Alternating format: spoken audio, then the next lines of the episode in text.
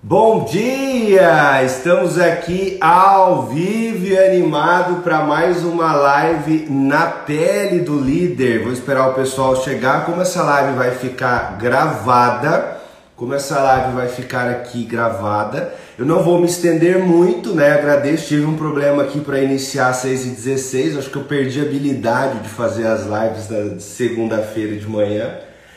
Pessoal, muito obrigado pela presença de vocês aqui. Vai ser super legal a nossa conversa de hoje, porque vai ser com um cara super é, com currículo e uma e um conhecimento, presença com pessoas bastante grande, né? E eu queria também dizer para vocês que nós estamos encerrando a segunda temporada do Na Pele do Líder. Nós tivemos a primeira temporada com 15 entrevistas e agora nós estamos então indo para a 13 terceira entrevista, daí nós vamos ter mais uma semana que vem, vamos finalizar com o Henrique, que é CEO e diretor da empresa Fiagril, né, de, que está tá inserida a sede em Cuiabá hoje, mas ela está em vários lugares do estado. E nós vamos finalizar então, um pouquinho antes do Natal, é, a nossa segunda temporada. Eu não sei como que vai ser para o ano que vem ainda, é, nós não definimos nada, mas a princípio o quadro, vocês que estão seguindo e vocês que não, não estavam seguindo e chegaram agora, todos os nossos, todas as nossas entrevistas, todos os quadros estão disponíveis no Spotify, no podcast, no YouTube e também aqui tem algumas na minha, na minha timeline, também tem algumas ali inseridas ali nas, nos ao vivos. Então, muito obrigado pela presença de vocês e vamos lá ver se o Roberto está aqui. Vou chamar ele. Deixa eu ver se eu consigo fazer o convite aqui para ele. Tá aqui já. Então vamos fazer esse bate-papo, o bate-papo Roberto Vargas, que é lá de Caibaté. Bom dia, Roberto. Tudo bem? Bom dia, bom dia, Wellington. Me ouve bem? Estou te ouvindo bem. Que bom.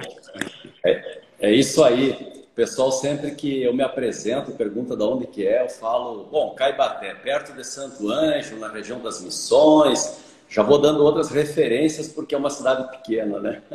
É isso aí.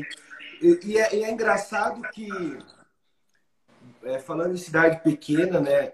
É, as cidades pequenas, elas geralmente se destacam por alguns motivos. Sempre tem uma, uma, outra pessoa que a gente vê falar. O próprio Lucas do Rio Verde, uma cidade muito pequena em relação à extensão territorial, produção e tal, e se destaca, né? Acaba, acaba tendo essa referência de liderança. Você acha que tem alguma coisa a ver com valores interioranos? Que, como é que você vê isso, Roberto? Já que nós entramos nesse assunto de primeira aí.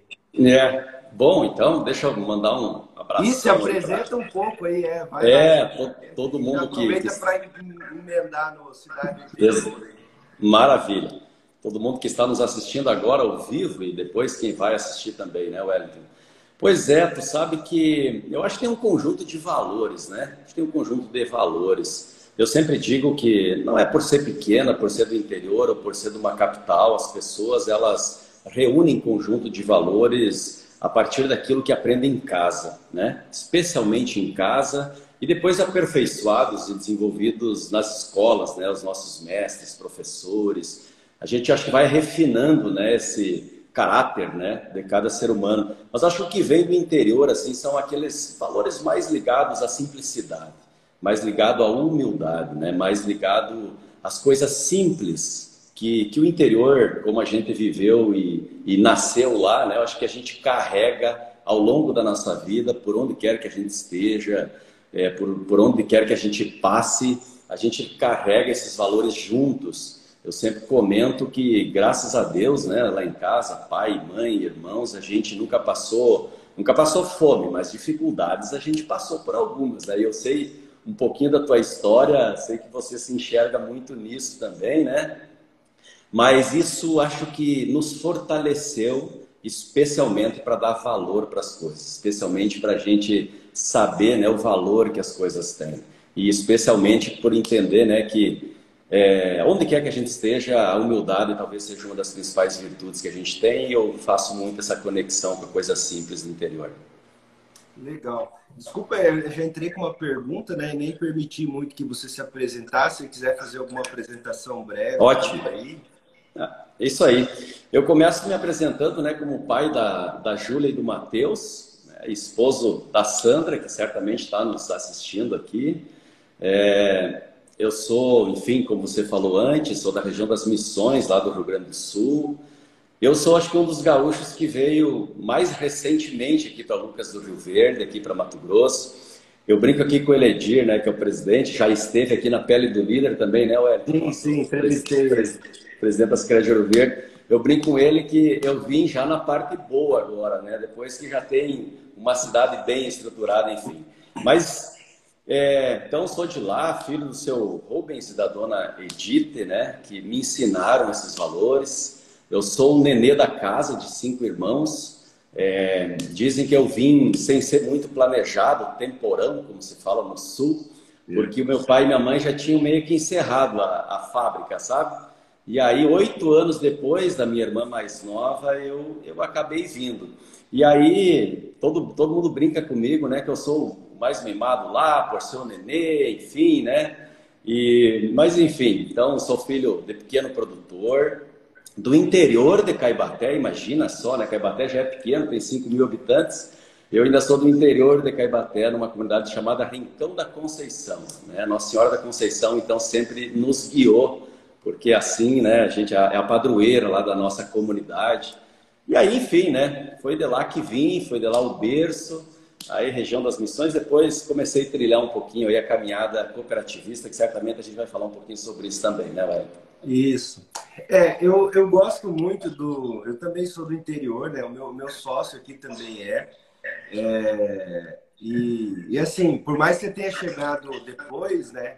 É, é, acho que nós se conhecemos bem na primeira semana que você chegou. Não sei se tu lembra. Lembro. Para cá em 2017, né? Exatamente. Isso aí. É, a gente estava fazendo o evento, o Monjo Executivo. Isso. E daí o Eledir falou, ó, conversa com o Roberto e tal, que ele está chegando Isso. agora. E vocês estiveram lá presentes lá. Isso aí. Foi um então, belo evento aqui. Mas tem muito trabalho ainda. Lucas tem muito para crescer e precisa de pessoas como você, assim, que tem esse espírito cooperativista, porque é, quando eu fiz a minha entrevista de emprego, eu me lembro até hoje para entrar na Sadia, na época, nem era BRF, e, e a menina perguntou assim. Que, que a gente sempre tem essas. É até, até legal, sempre falo disso na pele do líder, porque a ideia aqui é transmitir um pouco das nossas experiências, né? E a menina falou assim: ó, escolhe para mim um desenho animado ou algum desenho tal que você se referencia para você estar aqui hoje. E na época eu tinha escolhido o, o João e o pé de feijão. Porque na minha cabeça, quando eu vim para cá, eu não era mais ninguém. Quando você está no interior, e daí eu acho que a gente tem afina um pouco mais os valores, porque quando você está no interior, você é alguém. Você é o filho de fulano, de Beltrano, uhum. Beto, de não sei é. mas você é alguém para tudo, né? Você é alguém para tudo. Então, tipo assim, se fez errado, você também é alguém. No, na cidade maior, você já não é ninguém. Então você também não é ninguém para nada. Muitas vezes as pessoas não te conhecem. Quando eu vim para cá, eu, eu cortei essa referência, né? Que eu era o filho de alguém, tinha uma história, muitos conhecidos, muitas pessoas. E isso meio que se rompeu. E para mim, naquela época, eu imaginei que eu era o João e o pé de feijão. Porque eu vim para cá com a minha esposa e meu filho, na época, o Matheus. E, e para mim, assim, aqui vim para semear para um dia ter um pé de feijão para me levar em algum lugar. Foi essa analogia que eu fiz na entrevista. E daí, na hora da entrevista particular, a psicóloga perguntou para mim: tudo bem, mas então você conseguiu, e daí você vai chegar lá em cima e vai ter o gigante. E daí, como é que você vai fazer? Eu falei assim: quem disse que o mundo é dos grandes? O mundo é dos rápidos. Né? Então, assim, o, o cooperativismo ele acaba sendo rápido, porque ele se articula mais, ele, tem, ele solta mais frentes, né? E, mas requer muita liderança. Como que é hoje para você, mesmo vindo depois de uma estrutura melhor já da cooperativa Secret para cá e tal, é, também tem os desafios. Você encontra com pessoas que estiveram aqui mais cedo e você chega depois. Como que é movimentar esse, esse, como que é influenciar essas pessoas para estarem com você? Qual o comportamento que você acha que foi mais decisivo para ti? Tu já falou que humildade é uma delas. Mas assim, qual foi o comportamento que tu acha assim, não, Ed, realmente esse comportamento me colocou numa situação um pouco melhor para poder liderar o meu time aqui? É um, é um bom ponto, viu, Wellington? Acho que o primeiro, o primeiro passo, acima de tudo, né, é, eu, eu, eu, já venho de uma jornada cooperativista que vem de casa, que vem de berço. Eu estou há 30 anos, a minha vida profissional, ouvindo você aí falar da, da entrevista do emprego, né? Desde os 18 anos, então, eu entrei numa cooperativa, né? No Cicred já são 24 anos e 30 anos ao tempo total, assim. Então, pude ter essa trajetória ao longo do Cicred. Mais especificamente, quando chega né, numa organização do tamanho da Sicredi Ouro Verde, que esse ano agora comemora seus 30 anos, então só para a gente dar um horizonte assim de, de tempo, né? É, e sábado fizemos uma live muito legal reconhecendo os associados fundadores né, da cooperativa, os pioneiros. Sempre digo que a gente tem que ter uma compreensão, uma gratidão e um valor para sempre, para toda a história, para toda a vida da cooperativa porque esses sim foram guerreiros lá no final dos anos 80, quando a gente sabe as condições daqui. Mas o Vargas, quando chegou aqui, eu acho que o primeiro ponto assim, foi tentar entender e compreender muito bem essa história, sabe, Wellington? Foi tentar entender muito bem o que trouxe a cooperativa até aqui. Acho que o que eu mais exercitava aqui era ouvir as pessoas, ouvir essas lideranças e ver de que forma, então, eu poderia contribuir. Sim, era um grande desafio, né? Porque você chegar numa, assim, numa posição de responsabilidade, né? Estando à frente, compondo a diretoria da cooperativa, junto com o Jô, o enfim, que são os parceiros aí, né? Nessa, nessa caminhada. E para mim o ponto central, ponto central que eu tenho comigo, é, o líder deve seguir pessoas e não o contrário, sabe? Então, eu sempre fui de seguir as pessoas, sempre fui de entender as pessoas, de estar próximo. Eu nunca, nunca me motivou assim ser um líder que é seguido por, por alguém ou por um grupo de gente. Eu sempre procurei fazer um movimento um pouquinho diferente, né? Eu, eu procuro estar perto, procuro estar próximo, procuro ouvir. Acho que ainda não sou um bom ouvinte, eu ainda estou desenvolvendo. Aliás, você né, que trabalha tanto como consultor, enfim, ajudando organizações e pessoas quando souber de alguma formação, aliás, fica a dica, quem sabe a gente faça uma parceria nisso, viu, Wellington?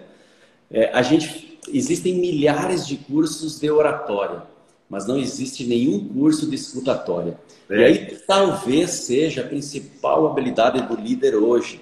Eu ouvir, é, ouvir, sentir de forma genuína, realmente como as pessoas estão. Acho que isso que eu procurei fazer assim de forma um pouquinho mais próxima, sabe, das pessoas aqui da cooperativa, da comunidade. Sabe que você falando, existe um curso em, se não me engano, em Rondonópolis. Eu fui convidado, mas não consegui participar, que chama o Retiro do Silêncio. É da Igreja Católica. É três dias em silêncio. Esse é um bom, esse é um bom retiro. Eu até queria fazer para experimentar isso, né? Três dias em silêncio e com um monte de gente em volta de você, deve ser, para mim, que sou sanguíneo, deve ser uma loucura. é, não, e, e, você sabe que é, nas formações que nós tivemos, né, Wellington, a gente foi preparado para dar respostas. E, e, quando chega numa posição de, de gestão, eu, eu, eu, faço um pouquinho dessa distinção, sabe? Que na pele do líder, eu acho que é arriscado assim, a gente se intitular líder porque para mim a liderança ela é exercida por qualquer pessoa que tenha uma certa competência desenvolvida e ela é líder daquilo. Não necessariamente só de gente, né? A gente tem líderes em muitos temas. Mas assim, no papel de gestão, né? Eu acho que gestor aí, quando você tem uma posição de gestão e você é responsável por tentar desenvolver alguém. Para mim essa é a ciência que não é exata. Né? Eu, eu, eu, sou um cara, eu sou um cara bastante racional, eu sempre me dei muito bem com números, acho que por por isso que eu estou numa instituição financeira que lida com número, né? Sempre gostei muito mesmo, me dei muito bem. Mas aí eu tive que sair daquilo que era a minha zona de conforto, que era dado, número, estatística, previsão, orçamento, planejamento, longo prazo, curto prazo, enfim, para vir para uma ciência não exata, velho. Pra, e a ciência não exata é compreender gente, cara. E aí compreender gente é cada momento, é cada situação. Então, acho que esse, esse talvez tenha sido um grande exercício que a gente pratica, é procurar entender a pessoa em cada momento dela. De que forma a gente pode trazer as boas perguntas e não necessariamente todas as respostas, né? Isso, se você, eu sempre falo para o pessoal que eu trabalho, eu também tenho bastante dificuldade de ouvir. É, eu, quando a gente não consegue ouvir, o certo é saber perguntar. Porque a maior parte das respostas já estão dentro das pessoas que nos procuram. Né? É, elas, é, como nós mesmos, às vezes a gente não consegue retirar ou extrair elas ali de uma forma de pôr em prática, né? de uma maneira mais é, sólida, vamos dizer assim, de, de, execução. E como você bem disse, né? o líder ou quem é preparado para assumir alguma ponta, ele sempre tem que ter, as pessoas, além de você tem que ter uma, uma ideia, uma resposta, um caminho, uma direção, as pessoas esperam isso de você. Né? É, é, é, é, uma das poucas coisas que as pessoas esperam. Eu me lembro que eu tive um líder na, na Sadia mesmo, que eu, eu quase não gostava de falar com ele, porque eu entrava dentro da sala dele com um problema e saía com quatro. Né? E a gente tem que cuidar isso como líder, né? Se realmente você está atendendo, dando solução ou dando desculpa. Porque você, você entra para perguntar um número, daí a pessoa te questiona mais quatro coisas e dela te leva mais três problemas, quatro problemas que você não tinha e daí você que tinha um, agora tem cinco. Esse papel do líder ele é muito complicado. Mas você colocou um negócio bem interessante. Você sendo um, um, um, perfil de exatas, um homem racional, como você se colocou, né, do planejamento, dos números, você partiu muito cedo para o cargo de liderar de, da, da, não exata, porque eu vi o teu currículo quando você me mandou aqui a tua resenha, né? Currículo, uma resenha.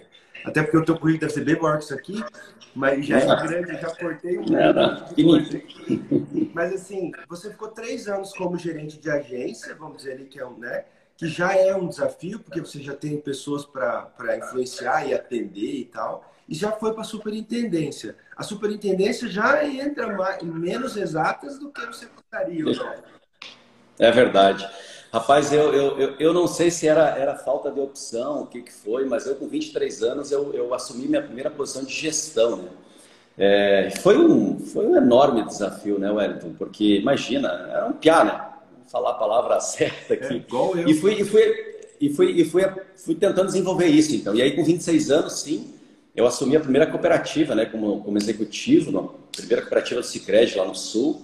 Era novo demais, novo demais. Eu, eu realmente, assim, tive que ir me moldando, tive que... Mas tive, claro, boa, boas influências, bons líderes que eu segui, que eu me inspirei. É, eu, a gente acaba, assim, se inspirando sempre em, em, em referências, né?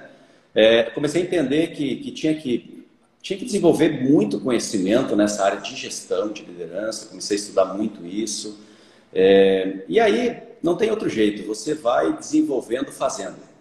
É, e acho que essa é a receita principal, errando, aceitando, admitindo erro. No início é mais difícil a gente admitir erros, né?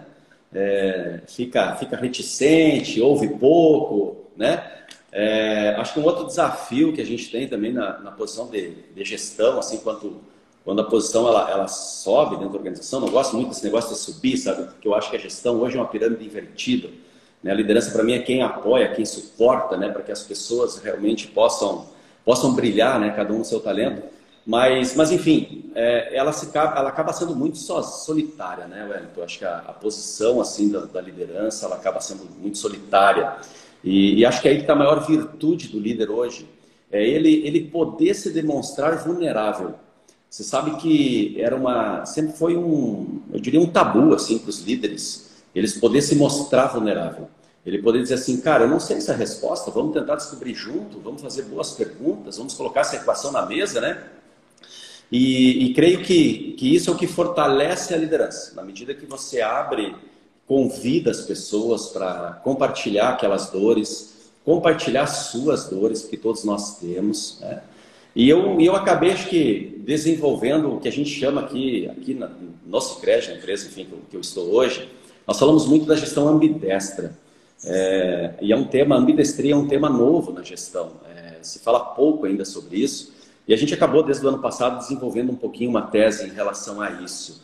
E ambidestria nada mais é do que você saber lidar com as exatas, mas saber lidar com as emoções. Nada mais é que você ter um bom racional, mas ter um bom emocional.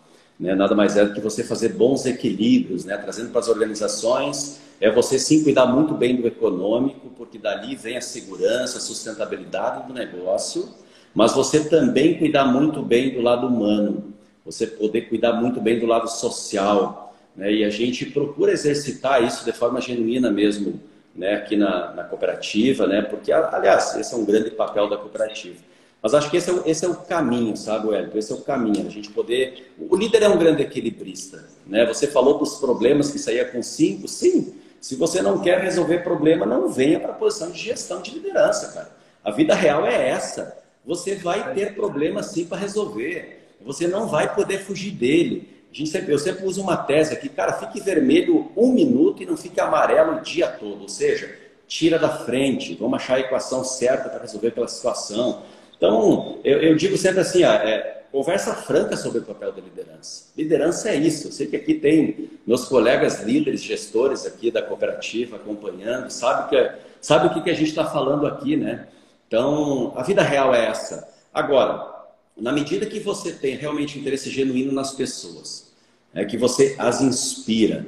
Um outro ponto, Wellington, eu vou trazendo assim algumas coisas que para mim são, são coisas de valor. Claro. É, uma coisa que eu sempre digo que não está disponível para o líder, não está disponível para ele sugar a energia das pessoas. Essa talvez seja a única atribuição que não está disponível para ele. Ele não tem esse direito de tirar a energia das pessoas, sabe?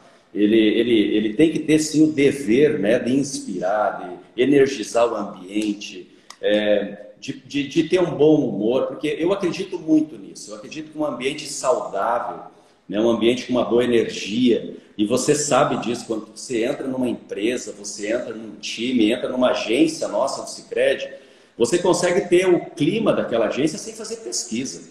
Em meia hora que você fica lá, conversa com as pessoas, vê como as pessoas estão, você já sente o clima. E o clima do lugar sim reflete o papel daquele líder, reflete como aquele líder trabalha.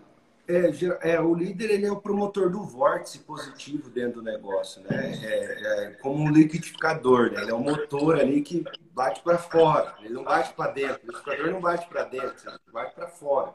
Então, assim, ele, ele tem que soltar isso. E, na verdade, o papel como você falou, né? Você falou várias coisas importantes aí, eu vou pegar algumas que eu considero que a gente pode até trabalhar um pouco mais aqui. A questão da, do, do mito aí, do tabu da liderança ser um pouco solitária. Eu acho que a liderança é mais solitária até por conta das pessoas que não sabem dividir os, os papéis, porque o líder também dá risada, conta piada, to, canta, toca, mas essa semana eu falava para minha esposa, quando eu era mais jovem, eu sempre fui muito observador. Talvez pela minha vaidade, faltou um pouco de humildade minha para mim crescer e me, e me locar mais tempo nos lugares, mas eu sempre fui muito explorador, sempre aprendi muito sozinho e sempre fui focado em liderança, sempre gostei. Tanto é que eu sou veterinário, as pessoas às vezes não acreditam. Olha só.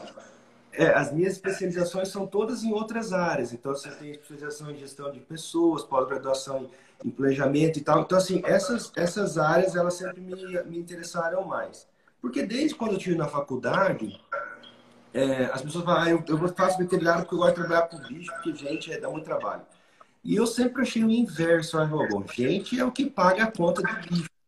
Então, assim, eu ficava pensando que pessoas é importante. E eu vim desenvolvendo isso. Mas, assim, esse papel de ser sozinho é, é, justamente porque as pessoas confundem. Se você der um pouco de liberdade a mais, as pessoas acabam, é, digamos que, ofendendo a tua postura como líder na hora que você precisa liderar mesmo, dar fazer uma orientação, um negócio mais reto, às vezes eles não conseguem dividir aquela, aquele momento de diversão com outro momento. Você acaba ficando um pouco é, mais é, isolado com você mesmo, reserva isso para alguns amigos, alguns familiares e acaba reduzindo esse círculo. Mas eu, eu gosto, eu, eu acho gostoso. O outro ponto que você colocou, muito bem colocado, que até a Ingrid perguntou, ela perguntou, Roberto falando sobre a diferença que ele sentiu no momento que trocou o número de pessoas, de, os números pelas pessoas, como ele vê essa transição? Você falou um pouco disso. Ouço outras pessoas dizer que saber lidar com pessoas é o futuro do mercado. E eu acho que você já deu a dica aí. O futuro é equilibrar né, é esse ambidestro aí que você coloca muito bem porque até, até foi esse o intuito que eu e o Ronaldo montamos a Academia do Líder. Que a Academia do Líder, ela tem, esse ano até por conta da pandemia, Mas assim, ela tem um intuito exatamente de trazer assuntos de liderança e de finanças. Porque dificilmente você vai conseguir motivar, liderar as pessoas se suas contas não fecham no final do mês. É, é, essa é, é o, o, o que a gente trabalha muito lá. E para o líder, como você falou, como é que você vai liderar se você não tem equilibrado as suas contas, se você não tem um bom planejamento, se você não tem segurança? O líder é aquele cara, é o porto seguro, é o âncora do negócio, né? Como você falou da pirâmide invertida, é exatamente aquele que está apoiando ali tudo Tá todo mundo afunilado ali esperando ele fazer o que tem que ser feito. Então, eu vejo que esse equilíbrio ele é fundamental, mas não só financeiro e, e emocional, mas uma, uma, série de situações né, que, que envolvem. Como que você quer agregar mais alguma coisa nesse tema? Aí, Acho que poderíamos complementar assim, essa questão do, do, dos equilíbrios, sabe, Wellington? Primeiro, primeiro ponto, eu gosto muito, eu, eu, li no livro do Augusto Cury, O Mestre dos Mestres, né, um dos livros que me inspira muito, porque o nosso maior mestre, maior líder que passou por essa terra aqui, a gente, pelo menos nós cristãos, né, é, temos a crença e a convicção clara que Jesus foi o maior líder que já pisou essa terra. E nesse livro, então, do Mestre dos Mestres do Cury, ele fala que é, o maior líder não é aquele capaz de governar o mundo, mas aquele capaz de governar a si mesmo. Então, acho que esse, esse para mim é o primeiro é o primeiro passo, sabe? Você tem que ter a capacidade de se autogerir. Você tem que ter a capacidade de se autoconhecer. Então, o conhecer a si mesmo diz, dizem hoje as novas né, metodologias, enfim, tudo que a gente lê um pouquinho sobre isso, que é o maior desafio, né? A gente conhecer a gente mesmo. Então, acho que o ponto de partida é esse, Wellington. É, conhecer a si mesmo, é, saber quais são as, as, as questões que você tem que gerir em si mesmo. Quem não gere assim, não gere ninguém. Então, ponto de partida número um. Segundo, tem outros fatores para equilibrar sim. A gente pode trazer para uma coisa mais de gestão, que é econômico, social, ambiental, o triple bottom line aí, né, da, da, da sustentabilidade, mas eu vou um pouquinho além disso. Eu ainda quero ficar nas questões de, de, mais ligadas a, a gente que é onde o campo realmente que a gente tem inspirado um pouquinho mais. É, então, liderar, é, primeiro ponto, a si mesmo. Segundo ponto, é controlar muito bem as suas emoções. Né? É, cara, e aí, e aí é, um, é, um, é um exercício hercúleo, né? É um exercício ad eterno. É, algo, é uma obra que a gente nunca vai acabar ela. É, então, a gente tem que ter sempre a consciência de poder, final do dia, o início da manhã, depende de como cada um né, trabalha a sua organização, é, cara, o que, que, como é que eu agi hoje com as pessoas? O que, que foi legal? O que, que não foi? O que, que eu tenho que rever? Qual é o passo atrás? Que desculpa eu tenho que pedir com alguém? E isso é um grande desafio para mim, Vargas. Estou falando aqui para mim, né? Estou mostrando aqui a minha vulnerabilidade, porque eu sempre fui moldado, cara, para aquilo que eu falei antes. Vamos lá, eu tenho que dar o tom, eu tenho que dar a linha, eu tenho que dar o ritmo, né? E, e, e comecei a entender, né, que, que, que a liderança hoje é mais do que isso. Acho que um terceiro pilar a liderança do ponto de vista de espírito. É, cada vez mais, na minha visão, Wellington, os líderes com bom controle espiritual, então, além do emocional, além do racional, né, além do mental forte, o espiritual, acredito que é o que traz esse ponto de equilíbrio. Quando você falou antes, né, três dias num retiro de silêncio, Cara, eu, eu, eu ainda não consegui colocar em prática a meditação. Não consegui ainda. Eu também não. Tô, rapaz, tô, tô lutando com esse negócio. Isso veio lá do El Harold, naquele livro Milagre da Manhã, que foi um livro, aliás, deixo como dica aqui, foi um livro que me ajudou muito a mudar alguns hábitos que eu não conseguia mudar. Mas o da meditação, que é um dos seis pilares lá que ele trabalha, rapaz, é um, é um exercício porque Parece que a minha mente ela está sempre, sempre processando, ela está, enfim, e, e acredito e creio que isso faz muito sentido. Bom, Jesus ficou 40 dias no deserto em meditação, né? Como é que a gente não consegue ficar 40 minutos? Enfim, mas só para dizer aqui, né, como líder vulnerável, que eu acredito que isso é muito importante, porque talvez esse seja o ponto maior, central do equilíbrio do líder. Porque é. se tem umas pessoas, Hélio, só fechando aqui, se tem, uma, se tem uma coisa que as pessoas realmente admiram no líder, é o bom equilíbrio, sabe?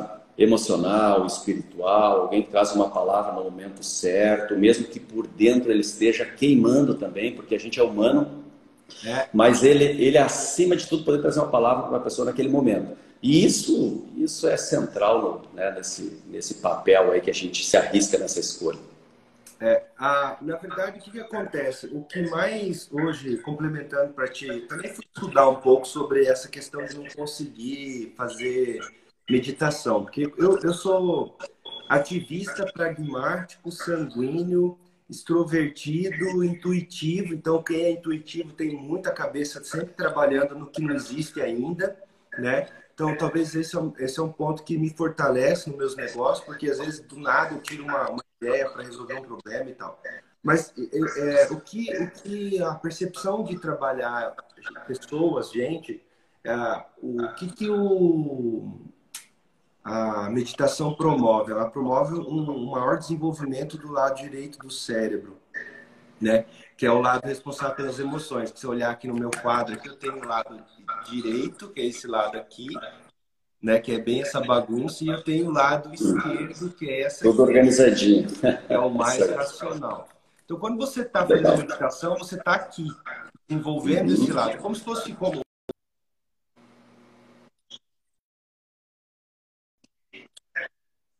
e você desenvolvendo isso. Existem outras maneiras de desenvolver isso, né? Que a gente pode fazer. Tem, por exemplo, artes, violão, algum outro tipo de coisa. E, e, entre estas coisas, prestar atenção na hora que você está escovando o dente ali, os, os micromovimentos. Tem um livro muito bom sobre isso que chama, acho que se não me engano, ah, agora não vou me lembrar, acho que a inteligência positiva fala um pouco, mas é de uma pesquisadora americana que ela teve, ela teve um derrame e ela parou exatamente o lado esquerdo do cérebro, que era o lado racional, é, que é o crítico julgador. É, o jogador de tênis interior também, do Timothy Gale, que é um livro excelente uhum. para isso, não sei se você já leu. É, ele é o primeiro ponto, isso aí com a, questão dos. E é, é, é quando você aflora um pouco essa capacidade de olhar para o outro. Né? É, é, é, nesse lado direito do cérebro que isso se constrói. A meditação é um dos pontos que ajuda. Eu acho que é ela que mais ajuda, mas, por exemplo, uma Lexio Divina todo dia de manhã, que é a leitura orante da palavra, né? o próprio ato de, do, da, do, de confissão, enfim, tem outras ferramentas também.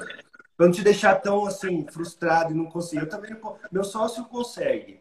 O Ronaldo tem uma disciplina um pouco boa nisso. Eu, não, eu particularmente, não sou muito bom nisso, não, também.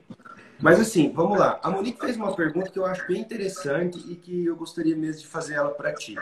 Até porque eu sempre ouço opiniões diferentes sobre esse ponto. É... Qual a sua opinião sobre elogio?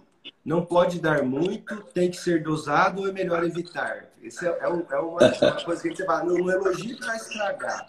Como você vê isso, Roberto? Cara, como tudo na vida tem a dose certa, né? É, a diferença entre o remédio e o veneno é simplesmente a dose. Então, elogio tem, tem, que, tem que acontecer sim, mas sempre na dose certa e sempre no momento certo. Acho que esse é o segredo. Eu, eu digo que elogio tem que ser um pão quentinho, né? Então, na hora que está o pão quentinho, na hora que aconteceu uma situação, é, é muito importante sim, é um combustível, eu acredito muito nisso. As pessoas, elas elas renovam né, na medida que recebem um reconhecimento. Agora, muito, muito time para isso, e aí o, o, líder vai ter que encontrar esse, esse time, sabe? O líder vai ter, que, vai ter que ter muito cuidado no elogio público ou no elogio particular para a pessoa diretamente. É, a gente é humano, cara. A gente lida com gente, sabe que as pessoas elas elas ficam percebendo o que, que acontece no meio, assim, né? Então, eu, eu, eu particularmente, eu elogio quando for, quando é o time, a gente faz o elogio público, reconhecimento público, quando é para o time como um todo. Procuramos sempre trabalhar, procuro sempre trabalhar, sempre o time acima de tudo. O coletivo tem que estar acima do individual. É, mas, mas sim, o reconhecimento individual ele é necessário, é importante. Normalmente eu procuro fazer isso com a pessoa, tá? com a pessoa numa dose certa. Quando é demais, até o santo desconfia, se torna uma coisa que parece que não tem muito valor, sabe? Você é então, bom nisso tenho... ou não? Oi? Você é bom nisso ou não? Acho que eu tenho que melhorar ainda, sabe? Acho que as pessoas. eu, eu, cara, eu sou, eu sou bom para chamar para uma outro tipo de conversa, assim, sabe? Aquele negócio que nunca. Feedback tá hard. É, o pessoal está assistindo aqui, está dando risada, eles sabem o que eu estou falando, né? Mas eu, eu, eu tenho que corrigir isso, eu tenho que melhorar muito isso. Eu, eu, eu, eu procuro sempre nos, nos pontos de correção e faço isso sempre de forma individual, de forma individual, jamais na frente de alguém. Acho que esse é um cuidado que você não pode, não pode pecar. Se você quer cometer um pecado capital como liderança, é, é, é, é, enfim, procurar corrigir alguém, trazer um feedback perto de alguém. Ou outro, segundo pecado capital, é comentar sobre alguém para uma pessoa né, quando essa pessoa não está presente. Isso é outro pecado capital. Né? Jamais faça isso, porque aquela pessoa vai ficar pensando, hum, então você também comenta de mim né, numa outra situação quando está com aquele colega. Não pode. Isso, isso é uma quebra de confiança que você nunca mais resgata. Mas então, sendo bem preciso, sim, na hora certa, não pode deixar esfriar. A gente tem uma tese aqui, o pessoal certamente está tá assistindo. Eu sei que a Kátia, nossa gerente de gestão de pessoas, está aqui. A do pão quentinho, assim, né? Isso vale muito para o feedback também, mas vale para o elogio, porque o elogio é um feedback. Então tem que ser mais ou menos na hora que acontece não pode deixar esfriar muito, porque daí perde o sentido e a pessoa né, acabou passando. E também não pode ser tão na hora, não pode ser tão quente assim que não pode, não, não pode estar tá fervendo. Né? Isso vale para o feedback também. Então tem que ser no time certo, no momento certo. Às vezes tem que esperar passar uma hora ou um dia, mas não pode esperar passar um mês. É, que... eu sempre gosto de fazer com fatos e dados, e a gente fala muito no nosso treinamento que o elogio é igual perfume. Você não pode passar muito, você tem que passar. Você não pode beber. Né? Se você der para beber, o perfume ele é bom se você passar. Se beber, ele já não serve para. não tem a função. Mas é, é, um desafio elogiar. Eu sempre, quando eu trabalho é, pesquisa. Aliás, pesquisa não, é o, o plano de feedback que a gente coloca ali, o plano de desenvolvimento individual, alguma coisa assim, a gente sempre coloca no fim assim faça três elogios, né? É, ao colaborador, que é alguma coisa do dia a dia. Mas sempre tem alguma coisa para elogiar, o líder sempre pode extrair isso, né? E existem pessoas e pessoas. É, tem time, tem pessoas que trabalham melhor na pressão da crítica, que ela consegue se provar melhor, e tem gente que gosta de trabalhar no elogio. Eu, por exemplo, se você me criticar, eu vou entregar mais. A minha esposa, já a Monique, que você valorizar, não é nem elogiar de. de, de, de Isso. De, de, como você falou, de quase ser falso. Não. De falar, ó, é por aqui, é isso aí, muito bem, foi bom esse relatório, eu gostaria que você ajustasse aqui. Então, assim, ela trabalha mais na, no treinador mesmo, aquele perfil treinador. O líder tem que identificar a equipe para chegar nesse ponto. A Silvana pediu aqui e a confiança faz parte da liderança? Então, assim, fala um pouco a, disso aí. A Silvana é conselheira nossa aqui da administração, lá de Itaiangá, né? Está nos, tá nos assistindo, então.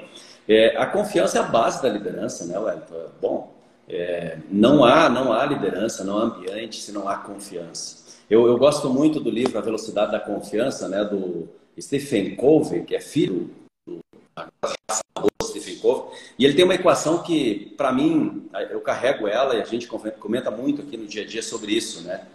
É, como é que é essa equação? É, quanto maior é o nível de confiança dentro da organização, maior será a velocidade em que as coisas acontecem e menor será o custo.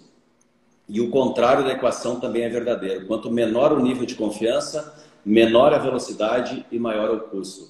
Então, confiança, ela é tudo dentro das relações, confiança é tudo dentro de um matrimônio, dentro de uma organização, dentro de uma empresa. É, é a base de tudo, né? é a base de tudo. E confiança é algo que você tem que regar todo dia, você tem que alimentar todo dia. É, não precisa ficar falando, eu sou confiável. Não, a confiança se dá no exemplo, se dá no ato, se dá naquilo que você fala e naquilo que você pratica, se dá no exemplo, como a gente comentou antes, né? É, se, eu, se eu comento uma situação com um colega e comento com outro colega daquele colega, se quebra a confiança, simplesmente às vezes um feedback. Então, é, é algo que está muito relacionado a valores, né? Então, se você tem integridade, se você tem honestidade, se você tem humildade, aquilo que a gente aprendeu lá no berço, lá em casa, né, Everton? Lá dos nossos pais, especialmente, aprimorado pelos nossos mestres, professores, enfim, Então, essa é a base. Não, não, há, não há situação de liderança sem ter confiança plena nas relações, nas pessoas. Agora, é, você também tem que ter os processos estabelecidos de como essa confiança funciona, como ela se estabelece, né? o que, que a gente aceita, o que, que não aceita. Então, regras claras é, e, e sempre agindo da forma como como aquilo que você fala, comenta, diz, né? Então acho que é um exercício diário e tem que e tem que ser né, tem que ser realmente como a Silvana falou ali a base a base da liderança parte daí. É, Jim Collin, é, Jim Collin ele coloca num, num, dos livros dele, tem vários livros que eu gosto bastante dele. Ele é um, é um cara que trabalha liderança de forma simples também, assim como é, é, tem livros mais complexos de liderança, mas tem livros bem mais simples para começar, né? E Jim Collin fala que ao ouvir, a pessoa sente que, você, que ela pode confiar em você. Então, se, se as pessoas gostam de falar para você e você consegue ouvi-las, elas têm a certeza que você vai formular uma boa resposta para elas e só o ato da, da, de ouvir já gera uma certa confiança, né? É, e você falava disso, da habilidade de, de, de, ouvir, né? Prestar atenção nos detalhes, como Carnegie fala, né? Ouvir não é, é, é, é tentar é, ouvir o que a pessoa não quer, não quer falar, o que ela não está dizendo, né? É você prestar atenção nisso.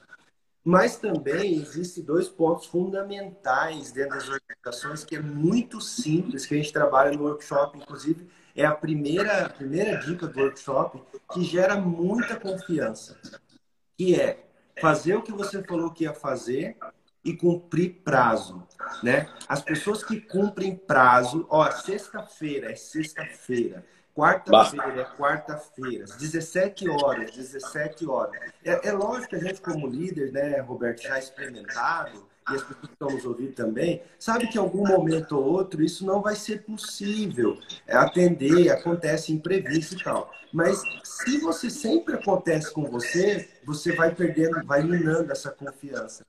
Então, antes de, antes de tudo, é, porque eu sempre digo que personalidade é algo que você não consegue mais mudar. Você já tem ela ali formada com 7, 8 anos de idade e você vai ser aquilo ali lapidado alguma coisa, mas a sua personalidade ela já é moldada até, eu acredito, creio, por uma centelha divina né, de, de necessidade na, na terra do homem em relação ao Criador. Mas a, o caráter ele é mutável. Né? O caráter é como se fosse um HD. Em alguns momentos você grava alguns valores mais fortes, depois outros você desgrava. Alguma coisa que eu, que eu acreditava antigamente que era certo, eu parei de acreditar. É, essas crenças limitantes elas vão sendo né, quebradas, enfim. Mas independente de valor, eu sempre gosto de colocar assim: quer gerar confiança? Faz o que você falou que ia fazer e cumpre os prazos. Você já vai, estar, vai sair lá na frente já. Você, você, como você vê isso? Mas eu, eu concordo totalmente, Wellington, totalmente. O, o, que mais, o que mais quebra a confiança e o que mais talvez é, denigre a imagem do próprio líder é não cumprir o que prometeu, cara. Isso, isso na verdade, não é nem na posição de liderança, né? É só a gente trazer para o nosso dia a dia, quem está nos assistindo aí, é, se, se, uma organização não cumpriu aquilo que prometeu para você, ficou de dar um retorno para você, não deu. É, combinamos de começar um determinado projeto, enfim, uma iniciativa em determinado dia, horário. Ficou até final da semana né, trazer, enfim, aquele, é, aquele esboço, aquele projeto combinado, aquele relatório, né, trazendo aqui de novo por racional, enfim. Cara, é, eu, eu, Vargas, tenho bastante dificuldade de lidar com gente que não cumpre prazo, não cumpre aquilo que combinou. Eu tenho muito, muita dificuldade. Tenho lido muito sobre isso, né? Que, que a gente tem que fazer o exercício da empatia, se colocar no lugar dele, ver o que está acontecendo. Eu, cara, na boa, eu procuro fazer isso, faço uma, duas vezes. Mas na segunda para terceira, não tem jeito não. Sabe por que eu uso esse exemplo? Do, de, de, sabe por que eu tiro o valor do lado? Porque, por exemplo, se você pegar o âmbito de, de traficantes, é a mesma coisa. Os valores são outros.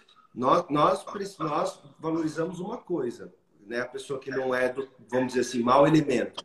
Mas o próprio lá dentro dos mal, do mau elemento, do, do, do, pessoal deles, lá da organização criminosa, que, que é assim que a, que a justiça coloca, existe lá também uma imperação de hierarquia. E ela é construída exatamente em cima de, dessas duas bases. Fazer o que o cara falou que ia fazer e cumprir os prazos que tem para cumprir. Então, assim, independente dos valores, é possível gerar autoridade, porque é inquestionável que existem autoridades boas e autoridades não tão boas assim. Mas existe o processo de liderar e conduzir.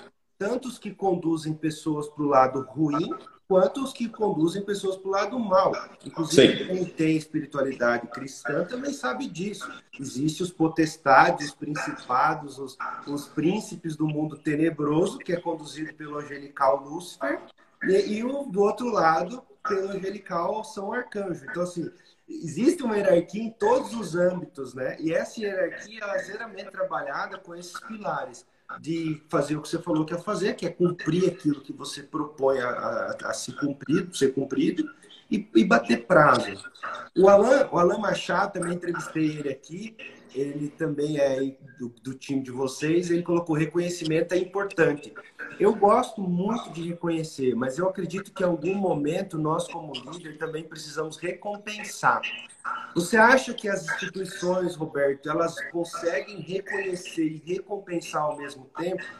Porque só reconhecer, às vezes, não, né, eu sempre falo assim, você chegar no caixa do mercado e bater nas costas da atendente e falar, ó, você acha que você é a melhor caixa aqui, você é a mais querida, sempre me atendeu bem, tem como passar aqui essa comprinha sem pagar? Ela não vai deixar. Então, nós líderes, né, ainda mais eu acho que na nossa cadeira, na tua cadeira hoje, que é uma cadeira um pouco mais de responsabilidade. E tem um time muito mais técnico, qualificado para lidar, que, não, é, que, que, muitas vezes quer entender por que, que as coisas estão acontecendo, por que, que estão, estão sendo levados até aquele ponto. É, ninguém precisa concordar, né? numa mesa de reunião, nem sempre todos concordam com a decisão, mas a partir do momento que a decisão foi tomada, todos têm que seguir. E, e eu sei que esse tipo de time é um time que a hora que decide ir embora, vai embora. Não adianta daí você falar, ah, pois é, esqueci de fazer seu, sua recompensa aqui, passou, eu vou fazer agora para você ficar. É, como que, como que você lida com isso, Roberto? Porque eu, eu acredito que deva ter isso também dentro da, da instituição de prédio ou não. Sim, toda organização tem, né, Wellington? A gente tem que ter regras muito claras com relação a recompensas, especialmente do ponto de vista monetário. É, nós, nós aqui, a gente, claro, tem políticas, tem regras, tem, tem uma série de, de, de, questões aí que a gente vai construindo, vai seguindo. Mas acima de tudo, né, Wellington, eu, eu, eu gosto muito da. Eu, eu, enfim, voltando um pouquinho na questão do, do elogio, eu acho que o reconhecimento é, é a palavra-chave aqui, sabe? Você tem que reconhecer, e o reconhecer vem através, através lá do feedback, daquilo que aconteceu bacana, o reconhecimento vem através daquilo que também precisa ser avançado. O reconhecimento vem sim da questão financeira, ela também é um dos fatores. É, hoje a gente sabe que talvez já não seja o principal fator, tá? uma série de pesquisas em relação a isso, mas também faz parte, sim, né? porque não adianta elogiar, elogiar, elogiar e, e aí? Né? Temos, temos espaço para avançar, então tu tem que ter regras muito bem estabelecidas desses espaços para avançar. As posições, elas têm determinadas recompensas que são esperadas, né? Mas nós, assim, ó, eu, eu, Vargas mesmo, trazendo de forma muito, muito honesta, eu acredito muito que a gente precisa cada vez recompensar mais o esforço coletivo. A gente tem que reforçar mais o fazer juntos mesmo, sabe? Então a gente tem trabalhado muito nisso. Aí no aspecto específico de cada um, lá, especialmente do ponto de vista da remuneração é, financeira, né? Aí sim você, você também tem que acompanhar isso é, não adianta quando um profissional seu chega para vocês assim, olha, recebi uma oferta melhor no mercado, é, você tem condição de avaliar isso? Nós aqui a gente não, não avalia, não avalia. O que a gente avalia, se a pessoa decide partir, é o que a gente poderia ter feito antes. Porque ali na hora você já está, inclusive, perdendo laços, traços da liderança, né? Se naquela hora você vai ter que recompensar, você já vem pecando há muito tempo, né? Então, esse para mim é o ponto. Você tem que. É no momento certo, na hora certa, para a pessoa certa. Como a gente falou antes da dose, né? Então tem que ser. Você, o líder precisa ter essa compreensão. Isso também não está disponível para ele não ter. Porque na hora que a pessoa recebe uma proposta, um bom profissional recebe uma proposta, aí você vai recompensar. Eu, se eu tivesse no lugar daquela pessoa, daí que eu ia embora mesmo. É, eu penso isso também. É, eu então... acho que é, é, é, como se, é como o processo de desligamento, né? Se a pessoa fica surpresa com o desligamento, é porque você errou muito como líder para trás. Exatamente, exatamente. Eu, eu sou muito fã das conversas, das boas conversas, das conversas verdadeiras. Deixa eu só, sou... eu vou te, vou te cortar nas boas conversas. Opa. O Josimar perguntou, o Josimar é um cara que trabalha comigo aqui, eu estou atendendo a empresa dele lá de Cidrolândia, né, lá também tem cooperativa.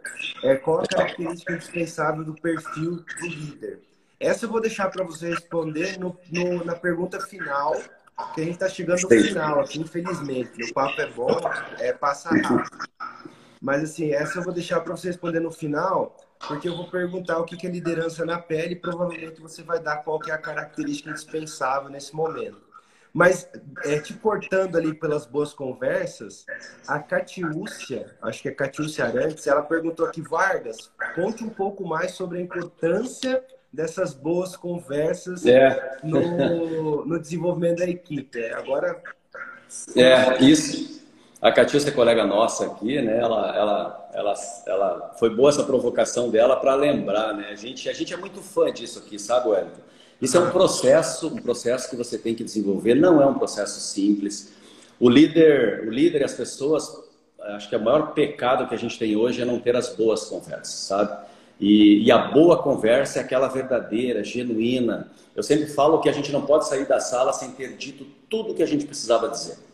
Então, ao final de um bate-papo, de um feedback, de uma conversa, às vezes uma conversa dura, às vezes uma conversa é, não importa se é para um elogio, se é para uma correção, enfim, mas não podemos ter o direito de levantar da cadeira sem ter dito tudo aquilo que a gente gostaria de ter dito, sabe? Esse é um mantra que a gente usa aqui. Ao final desse encontro, a gente tratou o que tinha para tratar. Ao final dessa conversa, a gente falou tudo que a gente tinha para falar. Falamos. Então tá legal. Então agora a gente pode ir. Então as boas conversas transformam. Transformam vidas, transformam pessoas, relacionamento, estabelece confiança o não bendito gera vínculos, né? vínculos de, de, de, confiança, vínculos emocionais, vínculo de, de seguir, né? líder e, e, e, liderado. Então, eu sou fã disso. A gente procura praticar, nem sempre eu, eu, eu, pratico, nem sempre eu consigo, talvez, ter a conversa na hora que deveria, mas fa faço realmente um esforço genuíno para tratar aquilo que precisa ser tratado. Cara, não deixa para outro dia. Isso é um desrespeito com a pessoa são desrespeito consigo mesmo, e isso pega lá no pilar basilar, que é a questão de confiança. Então, a gente procura exercitar isso, não sei se, certamente a gente ainda falha, mas de forma genuína procuramos colocar isso em prática no dia a dia. É, eu, eu acho que essa questão de falha, né, você coloca bastante isso, pelo jeito você persegue muito esse perfeccionismo de, de procurar sempre ser o melhor. Isso é bom, e ao mesmo tempo também a gente tem muita coisa boa, né? Eu sempre falo que as pessoas trabalham muito pontos negativos e esquecem de trabalhar os pontos positivos, né? Quando você tem lá um ponto negativo que você tem lá nota 4 numa virtude que você considera importante, se você se esforçar muito para aquela virtude, talvez você chegue num 8, né? E mesmo assim você está dobrando, você está 100%, está ali dobrando o seu resultado, se esforçando um monte. Agora, se você tem uma habilidade que você é 8, 7, é muito provável que com pouco esforço você chegue a 10. Né? É, é, tem até naquele livro Descubra Seus Pontos Fortes, que é um livro que eu recomendo também, bastante, bastante interessante o tema, porque a gente precisa exatamente trabalhar as fortalezas. Mas para você, que é um matemático, é, você, se, você tem se saído bem como um bom um líder. Você tem, tem uma, uma carreira muito bonita, veio para cá, eu acho que já tem bastante bastante gente que se referencia no seu trabalho. Isso é importante, eu acho. Roberto, nós estamos chegando ao final. É uma pena, porque é muito bom conversar com vocês aí do Cicred. Já conversei com quatro pessoas do Cicred aqui. Se não me engano, foi a Patrícia, é, capitão, que é lá de Cuiabá, o Alan Machado aqui de Sorriso, é, você agora e o Eledir, né? Que é o, que é o presidente, sou Eledir. É, e realmente a, a, cooperativa ela já tem por essência esse papel de estar à frente, influenciando as pessoas a se movimentarem no objetivo comum né, do coletivismo, que é importante. E, e, desenvolver isso dentro do time é um desafio, né? porque nem todo mundo, né? A gente não foi condicionado a pensar em, nos outros, você pensa na gente. Né? Isso é natural do ser humano, né? Se eu for te dar um ataque, você pensa em você. Você raramente pula em cima de quem está atacando e tal. É um ou outro caso que a gente vê que acontece dessa maneira. Roberto, nós estamos no final. Eu queria que você falasse mais alguma coisa que você não conseguiu falar, que você acha que é importante, que faltou do papel do líder, os desafios aí que você tem visto ultimamente. Fique à vontade. É, Wellington, eu acho que o desafio da liderança é, é procurar, procurar conhecimento a cada dia mesmo, sabe? Tem que estudar e tem que ler muito, cara. Eu, eu acabei desenvolvendo o hábito de leitura, de, de estudar o que alguém já pesquisou né, e pode trazer de boas reflexões. Então, acho que esse esse é o primeiro ponto. A gente, a gente precisa saber que ainda não sabe nada, né? Acho que, como Sócrates dizia, acho que essa é a única convicção que a gente tem. Na medida que o líder entende que já sabe, é o primeiro, é o primeiro, primeira decisão, escolha que ele faz para começar a sair, né, da, é, sair desse papel, ou as pessoas passam a deixar de segui-lo, ou ele seguir as pessoas como eu gosto tanto. Então, conhecimento, é, precisa sim ser esse exemplo, acho que esse é o segundo ponto extremamente importante, né? E perseguir gente, cara. Eu, eu, eu acredito que esse é o maior papel da liderança. Ele tem que seguir as pessoas e não o contrário. É, é o problema de gente, geralmente é gente, né? É, entender isso. Eu também, por muito tempo, eu demorei um pouco para aceitar essa essa burrice, vamos dizer assim, né? Porque daí você passa a ser um curioso, né? Um, um que, que, que, realmente é, tenta aprender com aquilo que ainda não foi feito a partir daquelas pessoas que já tiveram alguma experiência com aquilo. Então a leitura ela ajuda bastante porque ela concentra conhecimento. É. E... Eu acho que o, o segredo, antes de a gente ir para a parte final, eu, eu gosto muito do Alvin Toffler, né, esse escritor americano, enfim, jornalista, ele, ele fala né, que o analfabeto do século XXI não é aquele que não sabe ler e escrever, é aquele que não sabe desaprender para aprender, para reaprender. Eu acho que esse é o segredo. Acho que a equação é, a, Aline, tá a Aline colocou aqui, né? Nós falávamos, a Aline colocou aprender, desaprender e reaprender. É exatamente isso. Isso aí, isso aí. Agora, é o segredo. nós estávamos no casamento e daí eu falei assim, antigamente você aprendia para trabalhar é, hoje você trabalha para aprender, porque as coisas mudam tão rápido e elas é, é, exigem tanto, porque você pegar hoje uma agência de banco, por exemplo, olha quanto a agência se transformou dos últimos anos para cá. E se você pegar algum, eu tenho até um trabalho que eu faço que é uma palestra que chama as três habilidades do futuro, é uma palestra que a gente criou aqui do nosso, um dos nossos produtos. Inclusive, o, o, o, Futuro, quando aqui no Brasil, tem uma entrevista da Globo em 1980, se não me engano, com o primeiro caixa eletrônico lá, e as pessoas todas espantadas com aquilo, né? Agora o saldo sai no, no, no, telefone do banco, você liga e sai o saldo, e a pessoa fala o saldo e tal. Então, assim, quanta transformação, quantas gerações dentro do mesmo negócio transformado, quanta adaptação. Então, assim, isso eu acho que é mais difícil de desaprender do que o próprio movimento de aprender. Isso aí. É isso aí. Ó, o, o diretor entrou na sala aí, o presidente. Eu elegi. Chefia? A chefia. Mas, Agora a, gente, a gente vai. Já que o presidente entrou, a gente vai sair da sala, então. Isso. É, eu vi, uma vez eu ouvi falar, uma vez eu ouvi falar que é bom tirar férias é, é, não junto com o chefe, é, é, depois que ele chega. Aí eu perguntei pro cara, por quê? Ele falou, porque daí você fica 30 dias sem ver ele e ele 30 dias sem ver você. Nossa, aí esse cara tá no lugar errado. Ele tá no lugar errado. É, eu também sempre gostei dos meus líderes, apesar de ter aprendido, às vezes, a duras penas, eu sempre foi muito, todos eles foram importantes para mim. Inclusive os primeiros, meu pai e minha mãe, né? Que eles também são figuras assim que marcam mesmo a vida. Eu sempre falo que nós não somos só o que nós vivemos na infância, a gente é tudo que viveu na infância. E a gente precisa aprender a lidar com isso, né? A gente é tudo que viveu na infância, tem muita coisa que mora dentro de nós, que grita alto ainda, que corresponde a essas vozes da nossa infância, né? Quem teve ali nesse processo de construção. Mas, Roberto, chegamos ao final, uma hora de live, o Insta não derrubou nós ainda, mas vai dar tempo. E eu queria te agradecer, né? De agradecer é, a você, a, a, tua família que te constrói todo dia como esse cara aí que de luz, um cara de energia boa, sempre disponível. Eu tive o prazer de conversar contigo aquela primeira vez, foi muito bom. E sei do teu trabalho, a gente ouve falar, acompanha nas redes e tal. É agradecer você por essa, ser essa liderança aqui no nosso município. Nós precisamos mesmo de pessoas como você aqui e que venham muito mais. E eu gostaria de pedir para você, liderança na pele, para Roberto Vargas, que é respondendo já aquela pergunta do nosso ouvinte aqui, o Josimar. Também queria agradecer as pessoas que estiveram aqui. E liderança na pele para você é o quê? Acho que já, já fomos falando, né? Mas sendo bem objetivo, é alguém que segue gente. Acho que esse não, não pode desistir das pessoas, isso é liderança na pele. E duas palavras que eu gosto muito, Hélio, que é coerência e consistência. Você precisa ser coerente, precisa ser consistente. E aí, a partir do conjunto de competências que você tem que desenvolver e a partir de base de caráter e valores sólidos que você tem que ter. Esse é o caminho.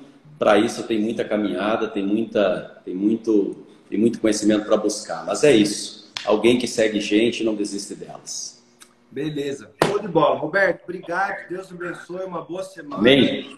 Brigadão, brigadão. Ótima semana para você. Obrigado desse papo aí, muito bacana. E também todo mundo aí que vai nos assistir ou que nos assistiu, né? Tá jóia, então. Um abraço. Até mais. Tchau, tchau. Ação. Tchau, tchau. Como é que eu encerro agora aqui?